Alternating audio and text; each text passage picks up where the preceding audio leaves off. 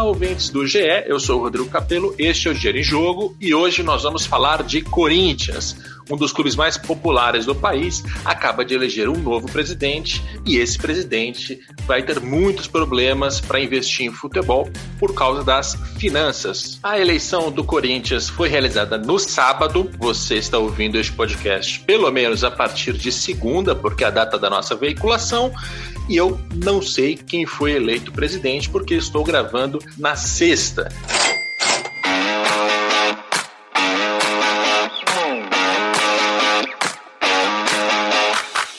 Veja como esse mundo gira. Você sabe quem é o presidente, eu não sei. Fato é que o novo presidente tem problemas gravíssimos para resolver na sua administração de três anos. Por quê? Neste retorno de André Sanches à presidência do Corinthians, temos várias notícias negativas do ponto de vista financeiro, algumas positivas. Principalmente dívidas que passaram dos 920 milhões de reais isso são dados de setembro de 2020, é o balancete mais recente que nós temos referente ao terceiro trimestre. Vários clubes estão publicando. Se você quiser comparar com outros clubes, eu te convido a visitar o meu blog no GE, porque lá você vai poder comparar os números com Flamengo, Fluminense, Vasco, Santos, Palmeiras, eh, Grêmio Internacional, Bahia. São os clubes que publicaram balancetes até o terceiro trimestre neste momento. Mas chega de enrolação, o assunto deste episódio é Corinthians.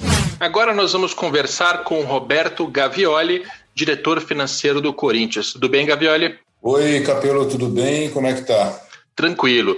Me corrija, diretor financeiro ou gerente financeiro? Eu sei que os clubes variam aí na nomenclatura. É, é, no Corinthians, o diretor financeiro é o diretor estatutário, né? E, o, e, e eu seria o, o, gerente financeiro ou superintendente financeiro, como queira. Certo. Então, você é a pessoa remunerada, né? Você é o profissional que está no dia a dia. Até por isso, acho que a sua participação aqui é bastante valiosa. Obrigado sou, eu sou o profissional é, que cuida, então, do, do, da área.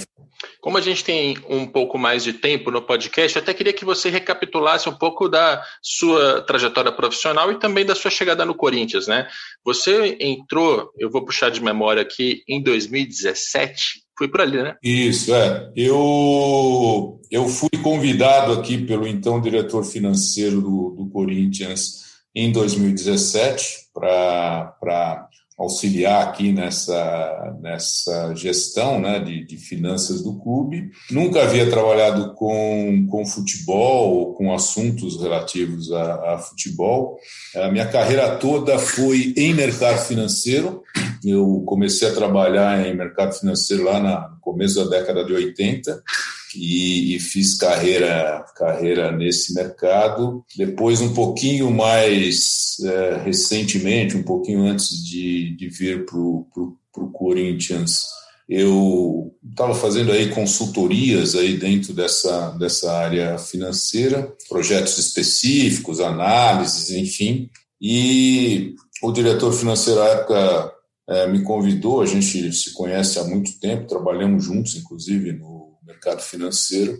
E aí entrei, é, a princípio entrei com, com um compromisso aí de, de, ficar um ano, né, que era o último ano de gestão do, do Roberto de Andrade, mas acabou que estou por aqui já quase quatro anos e estou aprendendo bastante aí na, nessa jornada aí nas, nas questões financeiras envolvendo, envolvendo os, os clubes de futebol e algumas dificuldades aí de, de administrar financeiramente um, um clube de futebol.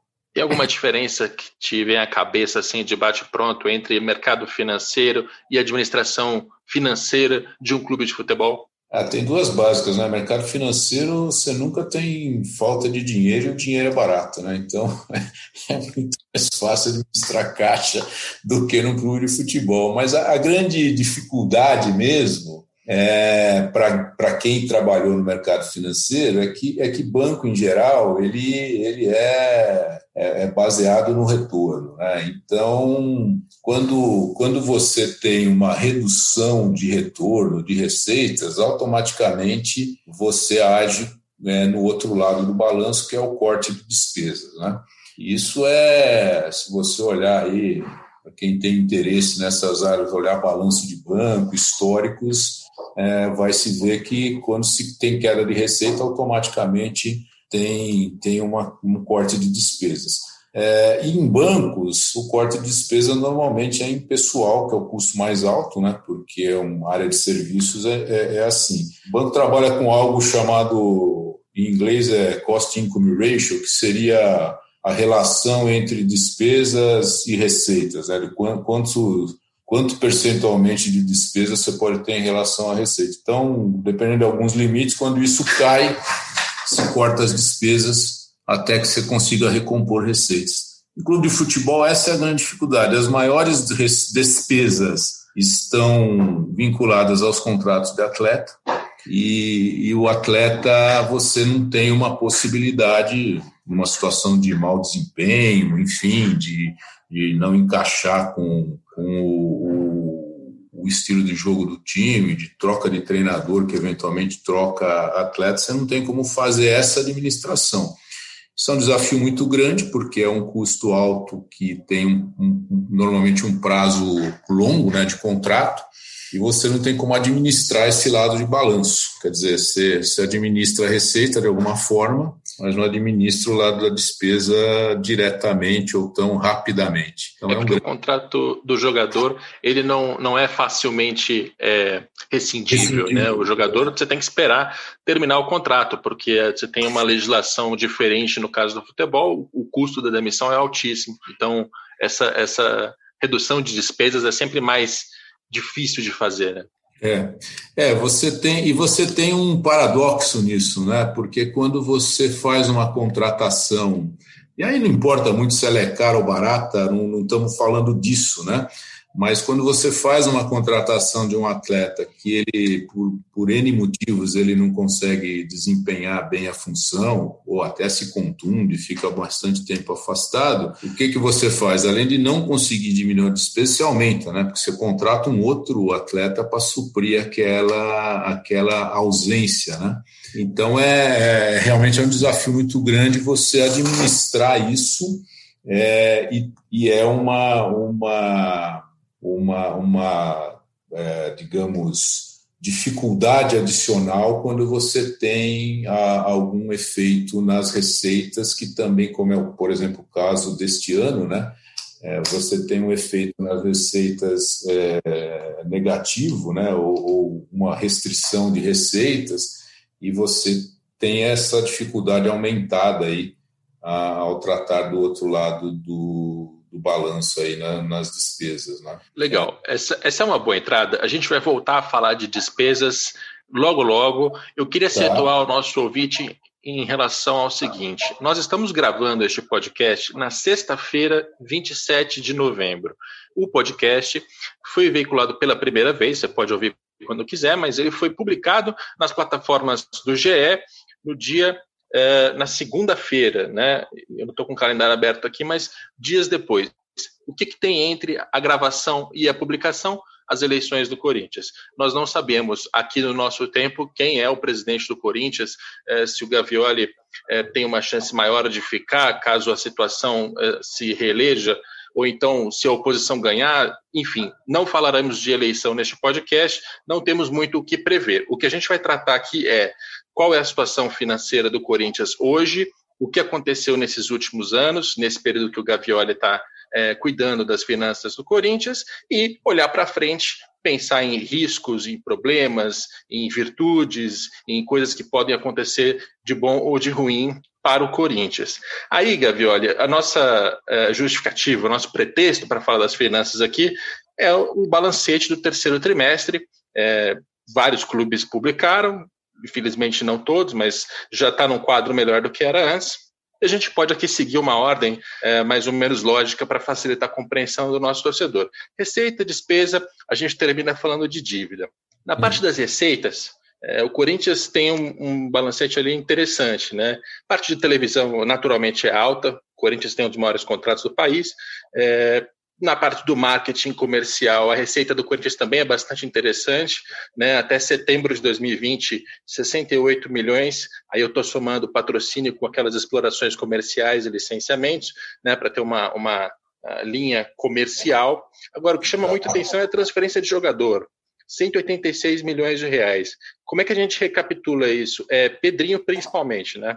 O Pedrinho foi a maior, a maior transação, né? Ele, ele foi uma, uma transação aí de, de 18 milhões de euros. E a gente teve algumas outras, algumas outras vendas de atletas, né? O Gustavo foi vendido esse ano, o Pedro Henrique esse ano, o André Luiz, o Carlos Augusto foi vendido. Então nós tivemos, diferentemente de 2019, que foi um ano que, se não me falha a memória, vendemos só um atleta, o Douglas a gente teve bastante movimentação uh, de saída de atletas. E essa é uma linha, né, embora a gente aqui, por exemplo, nos orçamentos sejamos conservadores aí em relação a, a, a, projetar esse tipo de receita, essa é uma linha que nos clubes brasileiros ela influencia muito no desempenho financeiro é, por conta da relevância, né, quando você tem grandes, grandes vendas é, desse item no, no, no balanço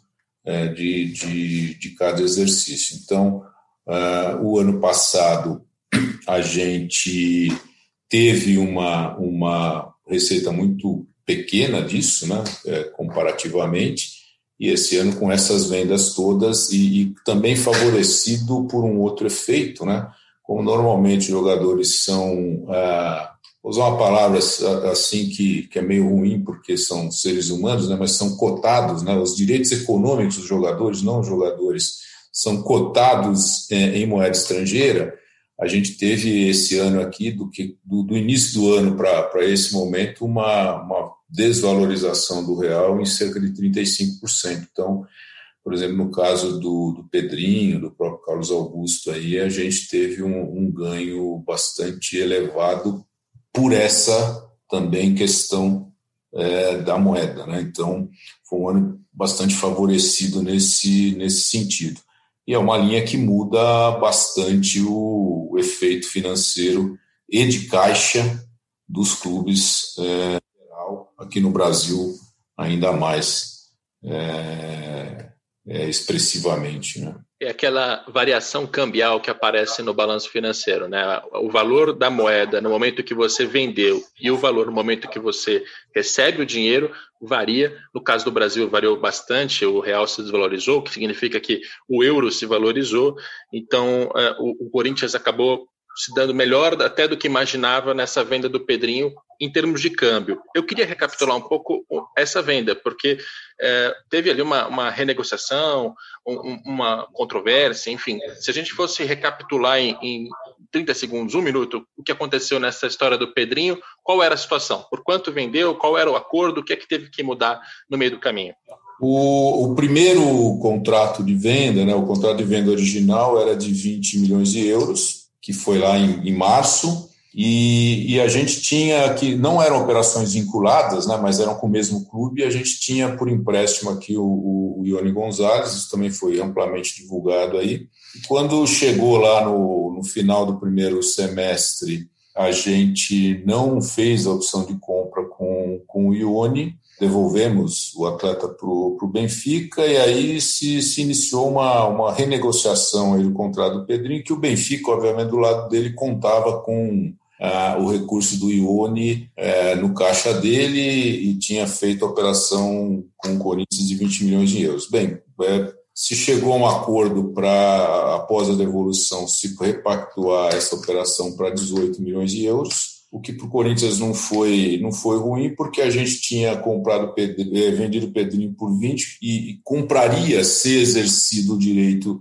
sobre o Oni, por 3. Ficaríamos com 17. Então ficamos com 18, que foi, acabamos, é, em termos é, líquidos, ficando com um milhão de euros a mais. Além disso, se a gente pegar a cotação, vou falar de memória aqui, a cotação do euro lá em março, final de fevereiro, março era cerca de 4,90 e hoje ela é cerca de 6,30. Então, os, os, os 2 milhões de euros aí, é, que daria 10% a menos é, da, da, da transação original, foram compensados por 35% em média de, de valorização do euro, né, que significou uma receita adicional também para o clube. Legal, isso explica a linha das transferências de atletas, 186 milhões até setembro de 2020, de acordo com o balancete, já citei o número. A parte comercial, até acho que a gente não tem é, muito para comentar, se o Gavioli quiser acrescentar alguma coisa,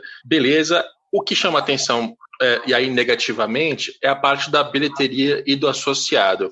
É, quando o Gavioli chegou à, à, gerência financeira do Corinthians, a arena já estava construída, o acordo, o modelo já tinha sido escolhido, tudo isso já estava definido.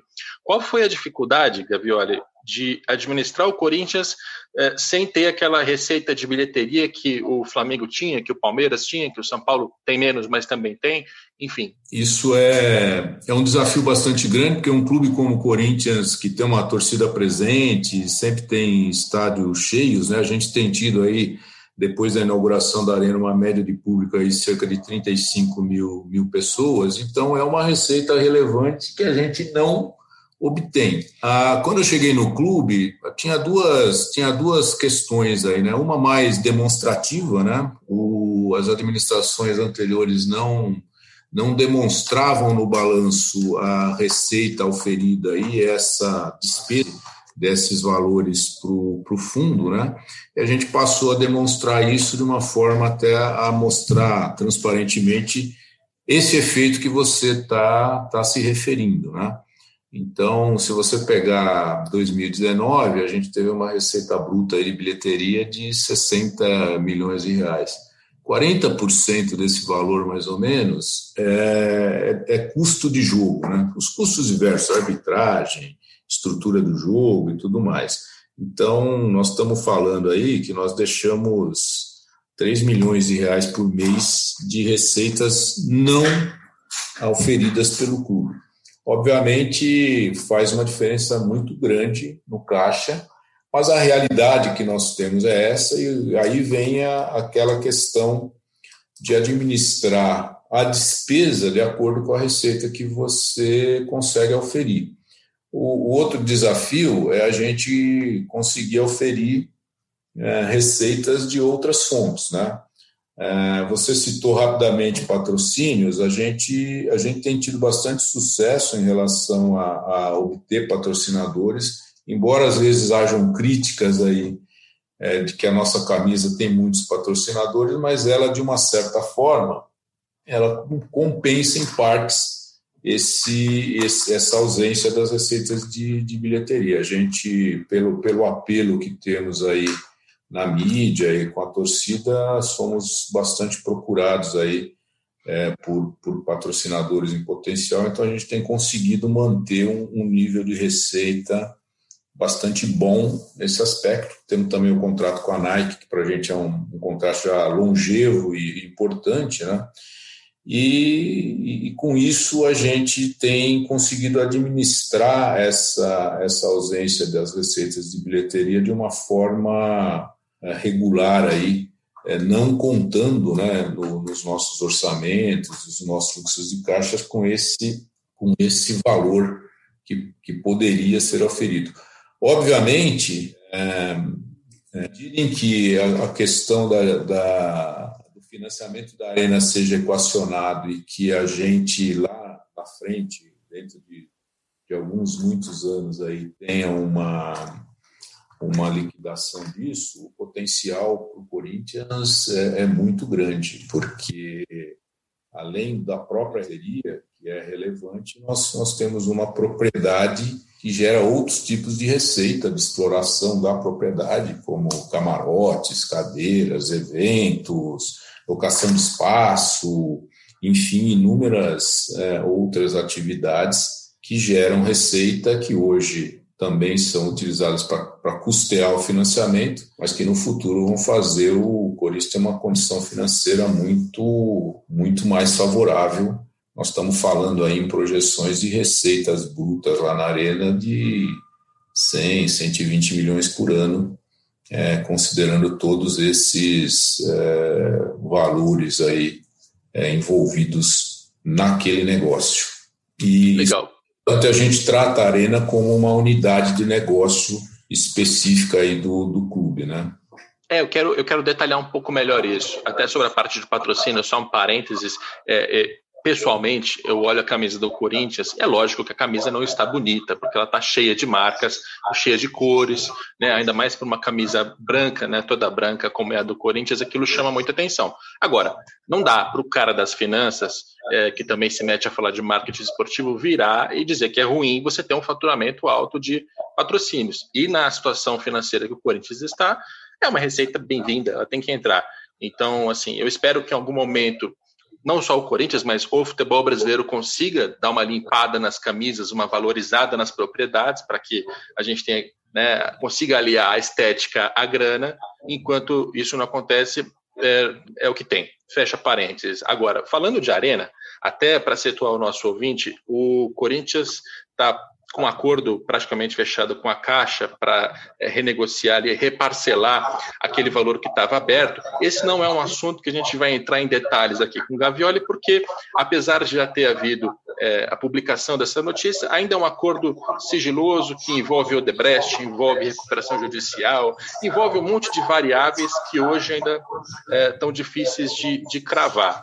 Mas, sobre essa unidade de negócios da Arena, queria perguntar para o Gavioli a questão das despesas, né? Porque ao mesmo tempo em que a Arena é, tem aqui no balancete de setembro 7 milhões em bilheteria, né, um valor que está congelado porque evidentemente não tem público, suponho que as despesas, mesmo cortadas, ainda sejam ali um problema de fazer esse casamento entre receita e despesa de um estádio que está fechado. Como é que é a situação de despesas da Arena? Hum, vamos, vamos falar um pouquinho antes de entrar no, no caso deste ano, né, que ela é bem ela é bem particular, mas eu já explico isso, o, efeito que isso teve é, para o clube. Mas, é, em geral, a unidade de negócios ela tem a bilheteria ainda como, como principal é, gerador de, de receitas ela gera hoje cerca de 70% a 80%, dependendo do ano, né? porque isso varia um pouco também, 70% a 80% do total de receitas, mas as receitas oriundas de outras é, propriedades e atividades, ela, elas têm crescido e têm, têm um potencial de crescimento bastante grande. Né? O name rights é um deles, a gente fechou o contrato, ele é uma receita da Arena, né? é uma receita, é uma receita de patrocínio, né? de colocação de nome, de, de propriedade, e ela é uma receita relevante da Arena. Essa receita, essa, essa parceria com a Ipera, ela vai fazer que a, que a Neoquímica Arena também a, possa alavancar outros negócios, como shows que a gente não, não, não fez lá até agora, é, como até a, a atração a, dessa parceria com a, a, com a Impera ter um, um atrativo para outros parceiros adquirirem camarotes, é, a gente é, ter parceiros comerciais adicionais, enfim, a expectativa é que isso alavanque. Então, do ponto de vista de unidade de negócios, temos a receita de bilheteria, que é a mais relevante, é, é, é uma arena para futebol, então é, sempre será a prioridade, mas temos outras receitas que estão ao longo do, do tempo sendo incrementadas. Então, o potencial de receita da Arena é bastante grande, é, chegando naqueles números que eu citei agora aí de 100, 120 milhões ano. Custos da Arena. Cada jogo ele tem um, um percentual de custo que Alguns são fixos, outros variáveis, então, dependendo do tamanho do jogo, é, é, esse custo varia. Mas, em média, ao longo de um ano, 40% do, dos custos é, das receitas auferidas com bilheteria são utilizados para cobrir os custos dos jogos, dos mais diversos tipos, é, desde arbitragem, VAR, é, até custeio da operação mesmo, né, das pessoas envolvidas na operação, então, em média, 40%. Aí você tem um custo operacional administrativo da Arena, que são contratos de manutenção, limpeza, conservação, contratos de empresas de segurança, manutenção do gramado, energia elétrica, seguros, enfim, custos operacionais. Isso já foi já foi mais alto no passado, mas de 2017 para 2019 a gente teve algo como 35% de redução dessas, dessas é, despesas, mas é uma estrutura cara. A gente, né, o custeio dessa estrutura mensal gira em torno de, de 2 milhões a 2 milhões e meio por mês. Né? Então, é, nós estamos falando aí de, de 24, 25 milhões é, por ano de custo da estrutura, que ela para ela ficar em pé lá, eu tenho que ter segurança, tem que ter limpeza, tem que ter manutenção e conservação, tem que pagar seguro, enfim, ela tem uma, uma estrutura a ser mantida. É, então, tendo isso como, como, como base, é, falar de 2020. 2020 está sendo um desafio grande porque tem dois efeitos. Primeiro que a redução de receitas da arena foi brutal, né? Não tem bilheteria, zero. Camarotes, cadeiras e tal, não tem jogo, muitos contratos, a maioria deles foram suspensos, né? Então não tem pagamento. É, eventos, locações de espaço para alguma, alguma necessidade também é, especialmente naquele período de lockdown lá, de suspensão de atividades em geral, também zeraram. É, o, o, que, o que leva para o outro lado, como é que banca o resto? Bom, aí tem, obviamente, com, vários contratos foram suspensos, é, limpeza, manutenções que não fossem as, as é, regulatórias e exigidas, redução de, de, de, de jornada e salário do, do pessoal, é, enfim, revisão de, de contratos para reduzir custo, de forma a manter o nível de despesa o mais baixo possível e ainda assim toda essa despesa aí pela ausência de receitas é, na arena sendo custeadas pelo clube. De maneira geral, assim, é, nem precisa citar um número específico, mas as receitas caíram mais do que as despesas, mesmo com as economias. As receitas caíram 98%, as despesas caíram 60% por aí. Legal. Acho que isso dá uma, uma visão para o torcedor de um problema que é, é não específico da arena, né? Assim que a pandemia acabar, que tiver vacina, que tiver segurança sanitária, público no estádio, receita de volta, isso tende a, a melhorar muito. Mas hoje, no cenário 2020, quando você tem um estádio que perde totalmente as receitas, mesmo com as economias, ele ainda tem uma despesa, isso gera um problema, porque alguém tem que pagar essa conta, acaba sobrando para o futebol, que é o carro-chefe que, que gera a maior parte do dinheiro. Aí a gente é, prometeu falar de despesas, a gente já está no assunto despesas aqui. Passando um pouco da, da pessoa jurídica ali do estádio para a pessoa jurídica do clube de futebol, o Esporte Clube Corinthians Paulista. É, como é que está a parte de departamento de futebol, né? Porque nesse período, nessa volta do Andrés, foram muitas as reportagens mostrando a quantidade de jogadores contratados, é, gente que estava emprestada, é, gente que foi herdado, inclusive, da administração anterior, porque o Roberto de Andrade também deixou um elenco inchado, com custos inchados. Sempre que eu faço o levantamento de folha ali, eu vejo o Corinthians entre os primeiros, e aí o torcedor olha para o campo e fala assim: peraí, mas eu não estou disputando o título no Brasil brasileiro, tive eliminação aqui ali. Enfim, como é que está a parte da despesa do departamento de futebol? Vocês conseguiram reduzir, ajustar é, problemas nesses três anos? Qual é a sua visão? É, nós, nós, nós tivemos grandes desafios por, por aquilo que eu falei no, no começo, né?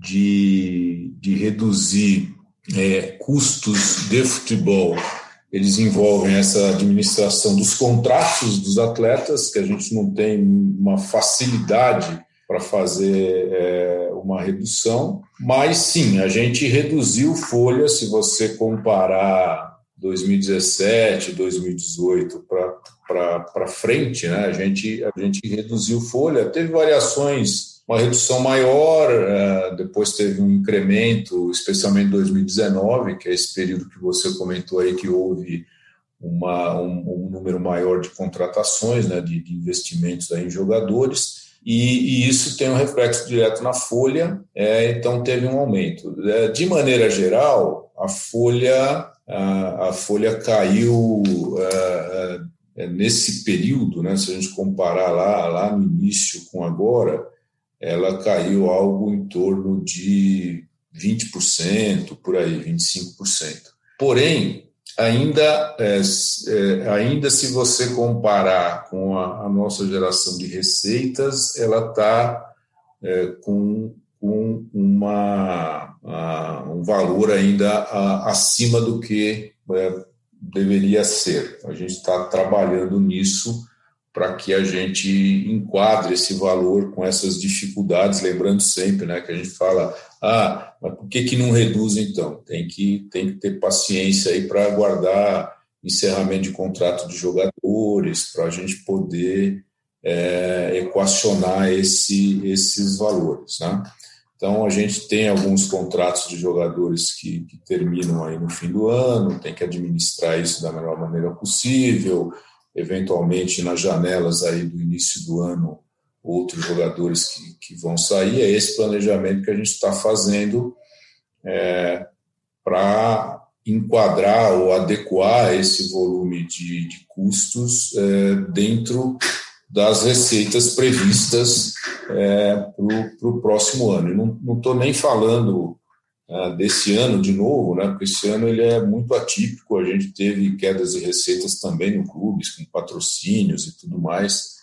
É, logo depois que a gente soltou aí o, o balancete de setembro, saiu notícias aí sobre patrocinadores que nos deixaram e enfim a, a pandemia gerou uma condição mundial né, em, em, vários negócios no mundo que, que geraram movimentos financeiros econômicos por consequência tentando simplificar esse trecho, eu consigo deduzir o seguinte, e a, é, a dedução é mais fácil de fazer do que é, a resposta mais completa, claro, mas o Corinthians, seja qual for o presidente que ganhou a eleição, nas próximos, nos próximos anos, mesmo considerando um cenário que a pandemia vai acabar, que as receitas vão voltar, então provavelmente 2021 ainda vai ser um ano prejudicado, 2022 tende a ser um ano em que volta 100% do que deveria ser, ainda assim vai vai ter uma necessidade de ajuste. Assim, o Corinthians entra com a necessidade de mexer no elenco, de tirar custo aqui, tirar custo ali. Óbvio que vai contratar alguém, mas a, a tendência é de dar uma diminuída na folha e não, não o contrário. Sim, sim. A, a, em termos financeiros, a, a, tendência é você administrar os contratos de atletas de forma que, é, se a gente se a gente tiver um atleta encerrando, se não, né, acontecerá, encerrando contratos, a reposição desse atleta é, é, ou, ou, não ocorrerá, ou tendo que ocorrer, aí é uma questão esportiva da administração do futebol, que obviamente compete ao futebol, a análise é, é a reposição ser num custo menor do que a, a saída. Então, é a administração natural que se fará ah, do elenco, tanto na, nas questões aí de encerramentos de contratos, saídas de atletas, quanto, quanto eventuais é, é, negociações de atletas, né, saídas e, e, entradas de atletas, a gente tem sempre ter como meta a redução o, desse custo para adequar aí dentro de um patamar é, mais razoável aí do ponto de vista de administração da, das finanças. Eu acho legal colocar nessa forma, porque ajuda a conscientizar um pouco o torcedor. A ele saber que, olha, financeiramente, não é nenhuma questão de querer cravar o que vai acontecer ou não. Isso não é adivinhação. É de mostrar qual é o cenário, quais são os riscos, e aí o próximo presidente vai tomar a decisão, seja de é, seguir essa, essa responsabilidade financeira de, na reposição do time, reduzir esses custos, ou de dar uma de maluco e sair contratando jogador. Isso vai caber mais ao, ao futebol do que ao financeiro. A gente aqui mostra qual é o cenário. É, tem uma linha do balanço, é, Gavioli, que eu, eu nem vou dar muita atenção, que é o resultado líquido, né? porque, embora seja aquele número que estampa as manchetes, né?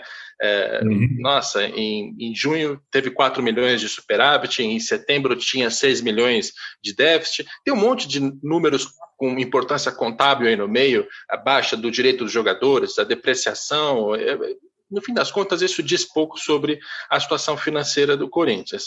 Para a gente ter uma, um dado que vai falar mais sobre o futuro, e aí é o, o ponto que mais me preocupa nessa, nessa parte financeira, a gente trata de dívida. E aí, quando a gente está em setembro de 2020, o número que está no balancete, seguindo o critério que eu aplico em todas as análises financeiras que eu aprendi com César Grafietti, tem uma dívida do Corinthians ali de 920 milhões, dos quais 566 no curto prazo, o que é bastante coisa para um clube que está faturando, é, sei lá, 400, 500, 600 milhões, tem uma quantidade razoável de dívidas aí de curto prazo. É, é, é preocupante esse cenário para quem vai assumir, para quem vai chegar? É, eu, eu, eu, eu, aí eu vou, vou usar um pouquinho da minha, do meu histórico profissional, né, que é mercado financeiro. Mercado financeiro é o mercado mais endividado de todos os, os, os negócios que você puder, puder imaginar. E te explico rapidamente por quê. O mercado financeiro ele trabalha com dinheiro de terceiros. Né? O objetivo do banco é captar de alguém, né? seja um investidor, seja um, um financiador, para emprestar para outro alguém. Né? Então, a, a, quando a gente fala de, de dívida, é, obviamente, é algo que você tem que administrar, é, porque senão você não consegue honrar seus compromissos, e isso tem uma consequência que todo mundo sabe qual é, né? Você, você inviabiliza o, ne o negócio, né? E aí eu estou falando genericamente, isso vale para clube de futebol, para uma padaria, para um restaurante, para uma grande indústria, enfim, ele vale é, como administração mesmo da, das finanças de algum negócio, né? Então, o passivo, o lado financeiro, tem que, tem que ser sempre administrado. O que, que eu quero dizer com isso? Como é que você, como é que você olha se você está com uma situação muito preocupante ou não. Claro, há um crescimento, que é a análise que todos, todos fazem, é, do, dos passivos, né, da, das obrigações. Eu queria só fazer uma observação. Eu entendo o conceito que, que você usa, que o, que o gráfico Grafietti usa, olhando o valor é, das obrigações, que são os 920 milhões que, que a gente comentou, né, que você falou que está estampado no nosso balanço publicado. O nosso conceito, tecnicamente falando, é de endividamento. Né? O endividamento ele, ele olha valores a pagar, mas também valores a receber, né? valores líquidos a receber. Então, nesse conceito, a gente, que é, que é a soma dos passivos menos os ativos né, a receber, a gente a gente está falando do endividamento de 820 qualquer coisa, 824 milhões, tá? Então é conceitualmente para a gente, a gente sabe que tem que pagar 920, mas desses 920 já temos 100, é, para simplificar aí. É, então nós temos que nos preocupar, na verdade, em, em é, encontrar caixa para 820. Aí vem esse raciocínio relacionado à receita. Né? O Corinthians é um clube que tem produzido receita, tem capacidade de produzir receita? Sim, tem produzido anualmente é, cerca de 350, 400 milhões de, de receitas. Isso varia um pouco, dependendo do patrocínio, dependendo do desempenho em competições, isso é uma influência muito grande. Né? É, você tem por exemplo, é, desafortunadamente esse ano nós não conseguimos a classificação para a Libertadores. Essa negação em termos de receitas é, da participação só na fase de grupos lá, a gente está falando lá de uns 15 milhões, 15, 16 milhões de reais que, que, que foram receitas não auferidas. Né? Então tem uma, tem uma variação, mas fica em torno desses números, e você tem uma capacidade de gerar receita para cumprir essas, essas obrigações. É, não necessariamente é, nos, nos prazos necessários. É o que você falou, ah, você tem 500 milhões de, de é, obrigações de curto prazo é, e não vai gerar 500 milhões de receita líquida em caixa para pagar esses 500 milhões. Muito bem, é uma forma é, de olhar que ela é real. Mas qual é o trabalho, então, do financeiro? Né? É, é pegar o, os passivos, os credores, e fazer um, uma renegociação disso de acordo com os fluxos de pagamento que sejam possíveis é, para o clube. Essas negociações, eventualmente, têm sucesso, eventualmente não, não têm e viram ações judiciais, que, que também são noticiadas amplamente aí, mas é, é uma vida normal de também qualquer negócio. Né? Ah, o, o, fato, o fato, é, só para completar, pelo fato é que ah, temos um, um, um, aumento das obrigações, mas não temos a, aquela situação, é, tecnicamente falando, falando bem tecnicamente aqui, de que, ah, estamos insolventes, não temos como pagar. Sim, temos, nós geramos receita, temos uma atividade que é geradora de receita, com uma, uma administração que é, é financeira é, encontre um meio termo entre os investimentos custos com as receitas geradas, é, é, administrar isso de uma forma de gerar o fluxo de caixa para baixar esses, essas obrigações. Lembrando que tem um item aqui é, que no, no, no, demonstrativo do futebol ele não, ele não é assim demonstrado, né, que são os investimentos em jogadores. Então, em nenhum lugar aqui aparece é, o, o, o, maior ativo do, do clube de futebol, que são os atletas, como um elemento de liquidez. Né?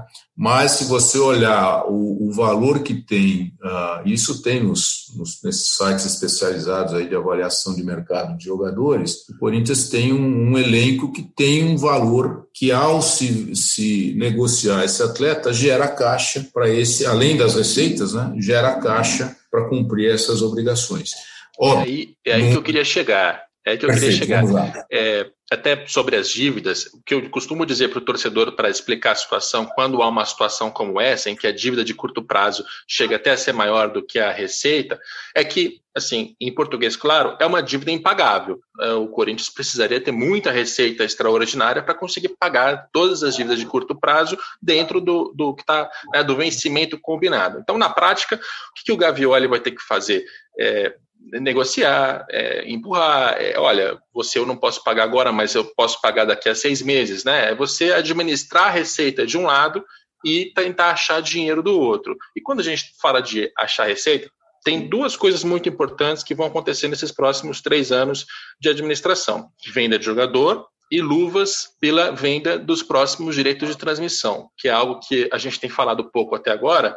A gente não sabe quanto vai ser esse valor, né, porque o mercado de mídia passa por problemas estruturais, pontuais também da, da pandemia, você tem concorrência, tem MP, tem instabilidade, tem um monte de coisas que a gente ainda não consegue decifrar, mas o fato é em que em algum momento nos próximos três anos vão ser vendidos os direitos de transmissão de 2025 e diante, vai ter uma receita extraordinária ali. Então tem uma, uma porta de saída por ali. De qualquer maneira, vai ter que vender jogador, né, Gabriel? É, na verdade, é, se você olhar a estrutura de negócio do futebol no Brasil, e agora estou falando aqui também, não, não como administrador financeiro do Corinthians, mas olhando o mercado, né? É, é uma estrutura que depende disso. Mesmo o Flamengo, quando a gente fala, ah, o Flamengo está bem financeiramente, mas ele, obviamente, fez um trabalho é, de desse tipo que acabamos de falar aqui, administração, a gestão é, dos custos de acordo com as receitas, foi um trabalho longo, né? É, feito pelas, pelas administrações do Flamengo disso. Mas o grande salto financeiro do Flamengo foi obtido como? Vendas de jogadores. Né? Ele vendeu é, competência deles, claro, alguns atletas em valores relevantes. Isso fez com que a receita fosse elevada e, obviamente, o caixa elevado. Então, é, mesmo você olhando um clube que está muito bem financeiramente hoje, o que alavancou o clube foi a venda de jogadores. Veja, os times brasileiros, em geral, são formadores, a gente sabe disso, vocês que estão no mundo do, do esporte há muito mais tempo que eu, que até a pouquíssimo tempo atrás era mero torcedor e leitor de, de jornais e mídias, é, é um negócio que é dependente disso. A gente não tem uma estrutura financeira é, de geração de receitas tão abastada como as ligas europeias, é, com direitos de transmissão de TV maiores, com é, season tickets, que é a, aquela venda antecipada de receitas de bilheteria que geram uma, uma fôlego financeiro. Então, a gente tem estruturalmente ainda os clubes dependendo disso. Então, respondendo objetivamente, sim, o negócio o futebol é, de, depende ou demanda essa venda de atletas. É, é, ao longo da, da gestão aí, é, desses três anos do próximo presidente, que saberemos na segunda quem é, será é, necessário é, fazer a, a, venda de, de atletas, né, que é algo que, que os clubes costumeiramente fazem. Quanto mais sucesso você tiver nessas vendas, e sucesso é é ter jogadores valorizados e encontrar o, o, o melhor negócio e o momento certo de venda, é, você vai ter mais facilidade para administrar a, renegociação e a quitação do, dos passivos. Eu acho que o nosso papel aqui, é, além de informar o torcedor, é de certa forma também conscientizar. E eu acho que, é baseado nessa conversa toda que a gente teve de receita, de despesa, de receita extraordinária, o que dá para saber é o seguinte: o próximo presidente, que o nosso ouvinte já sabe quem é, nós não, é, ele vai ter que segurar um pouco o investimento e o custo, de preferência reduzir o custo do futebol e vai ter que vender jogador, o que é uma combinação que nenhum corintiano gostaria de, de ouvir nesse momento. É lógico que ele gostaria de contratar o Messi, o Cristiano Ronaldo e as contas para as cucuias, mas o fato é, é, seguindo ali uma, uma responsabilidade, tem duas notícias que o corintiano vai ouvir que não vão ser legais. Uma é tem algum jogador que ele perdeu que teve que ser vendido para gerar caixa, e a outra é, é talvez aquela contratação que ele sonha para a próxima temporada, não vai dar para fazer de cara, ou até dá, mas aí vai, vai esculhambar com as finanças do, do clube. No fim das contas, é isso que o, que, o, que o torcedor quer saber, né, Gavioli? É a capacidade de investimento.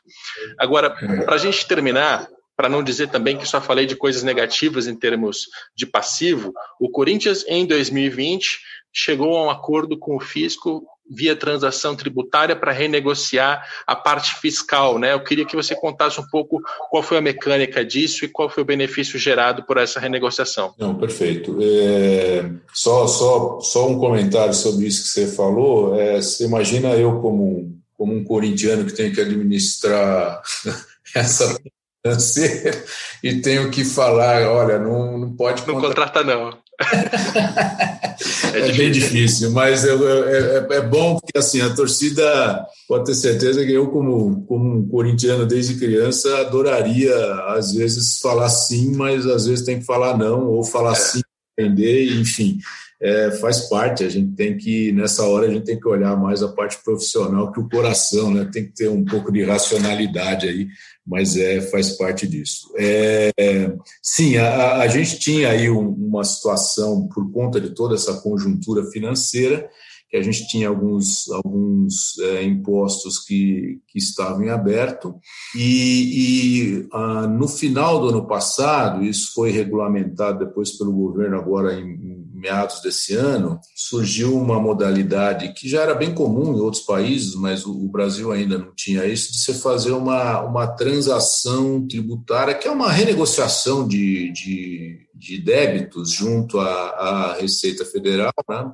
Junto ao fisco, independentemente daqueles programas de refis, refinanciamento que você tem lá, condições excepcionais, como o Profut, por exemplo, né? As condições excepcionais para pagar em longo prazo e tal. Então, isso, isso teve uma legislação específica, tem algumas, algumas regras que eu não vou aqui ficar discorrendo, que é é coisa muito técnica chata, mas que propiciou ao Corinthians que fosse até a Receita Federal, renegociasse, encontrasse lá um, um, um, meio termo entre prazo e descontos oferecidos, porque esses mecanismos foram assim: quanto mais curto o prazo, maior o desconto para você. Eles normalmente dão descontos em cima de multas e juros, né, de, de, de impostos que não foram quitados. Então a gente encontrou um equilíbrio entre entre prazo de pagamento e descontos oferecidos e conseguimos reparcelar isso em meados de, de julho, alguma coisa assim, não me lembro agora exatamente, e isso já está refletido, inclusive, no balanço, né, porque o, o, os, os, impostos que antes estavam lá no curto prazo, agora eles passaram para o longo prazo, e isso, isso também dá um fôlego mensal aí bastante, bastante importante para o clube é, para aliviar aí o fluxo de caixa. Então, você tira essa, essas obrigações as obrigações desse ano aí, por conta da, da pandemia, houve legislação aí que suspendeu o pagamento periodicamente, é, e aí a gente foi também aguardando aí, isso deve voltar agora para ter que ser, ser quitado, né? Então, no balanço tem passivos aí, mas eles não estão não são dívida porque teve um por conta da pandemia um, uma uh, uh, legislação específica prorrogando os vencimentos disso e, então a gente vai administrar isso no momento que retomar os, os pagamentos mas foi importante é, é, é um avanço na legislação brasileira e a gente acho que foi um dos, é, dos clubes, certamente fomos o primeiro, e até de empresas aí, fomos dos primeiros a usar esse mecanismo junto, junto à Receita. Legal, temos um episódio sobre impostos, sobre transação tributária, uma hora para você entender exatamente do que acabamos de falar. Né? É difícil de, de resumir tanta é. coisa, é complexo, mas tem lá um episódio bacana para você ouvir. Gavioli, muito obrigado pela participação aqui no podcast. Apelo, obrigado pela oportunidade. Espero ter colaborado aí para esclarecer tanto para você quanto para a torcida aí as questões aí que envolvem as finanças do clube. Sei que é um assunto técnico e chato, mas acho que é bacana a gente a gente falar dele para explorar também esse lado dos clubes que é que é bastante importante. Obrigado pela oportunidade. Este foi o Roberto Gavioli, gerente financeiro do Corinthians. A gente vai descobrir nas próximas semanas, talvez meses, se ele continua no Corinthians. Né? Toda vez que tem uma eleição, existe ali uma instabilidade dos profissionais contratados, porque se o Duílio Monteiro Alves foi eleito, é muito possível que o Gavioli é, continue. Se o Mário Gobi foi eleito, sendo oposição, é até natural que ele troque essa posição. Alguém é, do departamento de financeiro tem muita relevância para a administração do clube. Fato é, precisaremos esperar. Temos aí muita informação sobre as finanças do Corinthians e eu acho que deu para entender que a situação deste novo presidente é bastante desafiadora, para dizer o mínimo. Esse episódio teve a produção do Leonardo M. Bianchi, a coordenação do André Amaral e do Rafael Barros, e a gente volta na próxima segunda-feira com mais um Dinheiro em Jogo.